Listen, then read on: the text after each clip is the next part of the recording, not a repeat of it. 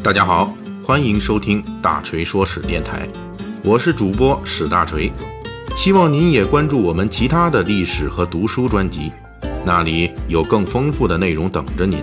您也可以关注我的微信公众号“大锤说史”，在那里您可以伴着文字听我的声音。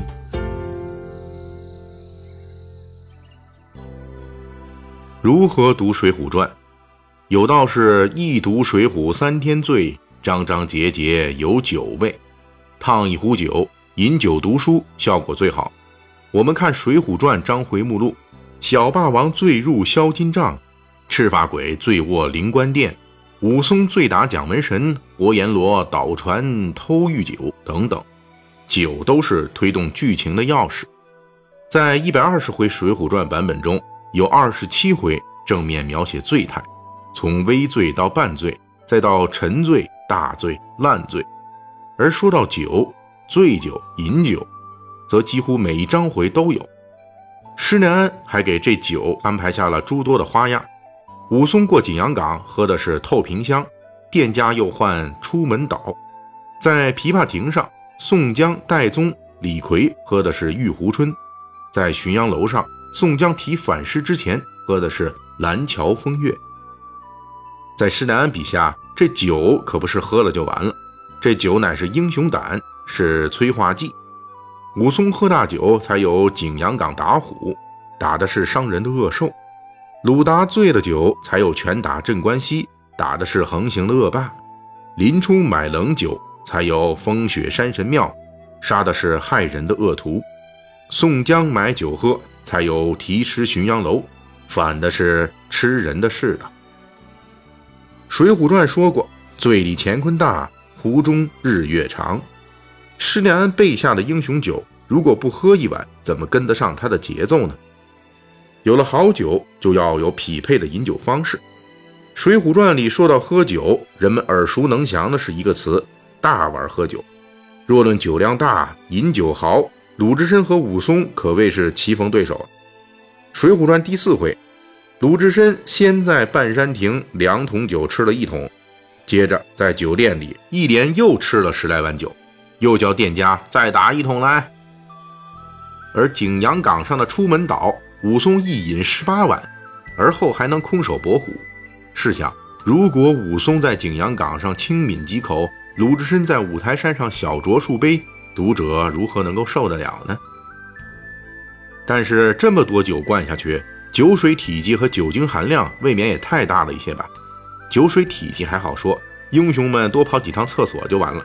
但是那么多酒精吸收进去，人如何受得了呢？这就要涉及网络上常见的一个话题，那就是《水浒传》中酒的度数到底是多少？这个话题已经有很多网文讨论了。如果大锤再重复一遍，那就相当于往施耐庵的好酒里面注水了。但是大锤必须要仔细说一下，梁山好汉们活动的北宋时期到底是喝的什么酒？因为只有真正揭开了这个谜团，我们才能发现施耐庵在《水浒》的英雄酒壶里隐藏了什么。咱们先说酒的度数问题。到目前为止，历史文献和考古发现已经足以证明。《水浒传》里面的英雄好汉们喝的酒，并不是今天我们喝的白酒，而是榨制酒，也就是酿造酒。这一点，施耐庵非常清楚地告诉了我们。在《水浒传》第四回，五台山下有个小酒店，施耐庵写了一首诗来描述，其中有一句“破瓮榨成黄米酒”。第六十五回里面，浪里白条张顺请神医安道全时，也遇到有老人半夜起来榨酒。在北宋时期，人们喝的所谓榨制酒，就是酿造酒，主要呢是米酒一类。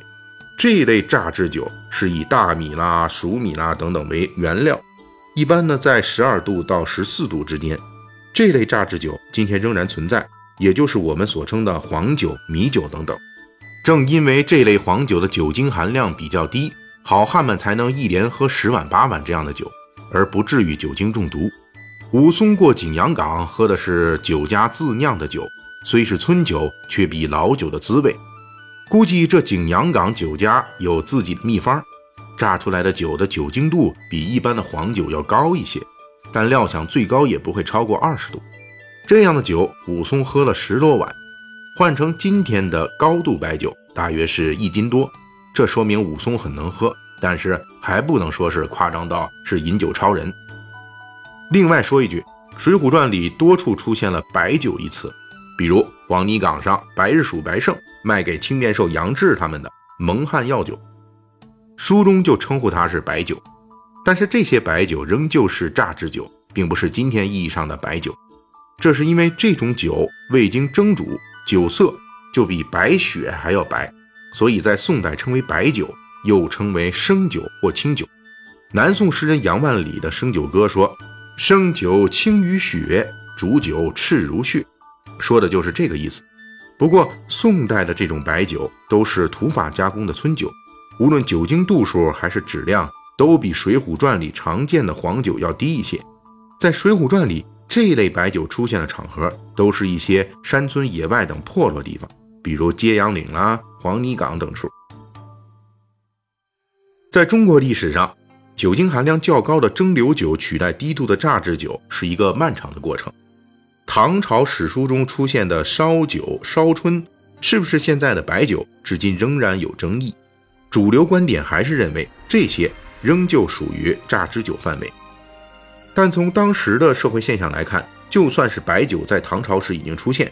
酒有范围也极为狭窄，蒸馏酒制法的出现以及地位上升，大约要在南宋以后。到了元代，西亚和中亚的各种蒸馏酒陆续进入中原，继续推动了蒸馏酒的地位上升。明代李时珍在《本草纲目》中写道：“烧酒啊，这里指的就是我们现代喝到的白酒了，非古法也。自元石创始，其法用浓酒和糟入镜啊。”请注意啊，这个“镜”字是这个左面一个曾经的“曾”，右面是这个一个瓦瓦片瓦片的“瓦”。那么这个字呢，古代和现代是这个读音是有区别的。古代的时候我们叫做“净”，也就是现在我们有一种烧酒叫做“净流”啊，就是这个字演化而来的。那么现在呢，我们管这个字念作“赠”。其法用浓酒和糟入镜蒸令器上。用气成滴露。到元代末期，蒸馏酒已经取代了榨汁酒，居于酒业的主导地位。说了这么多，我们的结论也就出来了。在施耐庵写作《水浒传》的元末明初，英雄好汉们已经主要喝现代版的高度白酒了；而在施耐庵写的《水浒传》中描述的北宋年间，梁山好汉们主要喝的是榨制的低度黄酒。如果只说这个结论，跟网上常说的结论其实差不太多。但是在这里，大锤要向列位读者老爷们解释一下，施耐庵隐藏在《水浒好酒》中的真正秘密，那就是我们如今知道梁山好汉喝的只是低度榨汁酒这件事。不过，通过目前的研究来看，当时的施耐庵也知道这件事。正是因为知道了这件事，施耐庵才会在《水浒传》全书中仔细地检查过每一个饮酒细节。确保没有一处出现过蒸馏酒，也就是烧酒的踪迹。这个细节看起来容易，实现起来却非常不容易。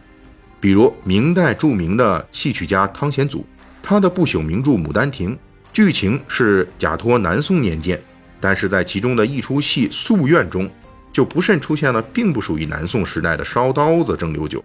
为了打造一个真实存在过的水浒世界，仅仅这一壶英雄酒的背后，就隐藏着当年施耐庵的洪荒之力啊！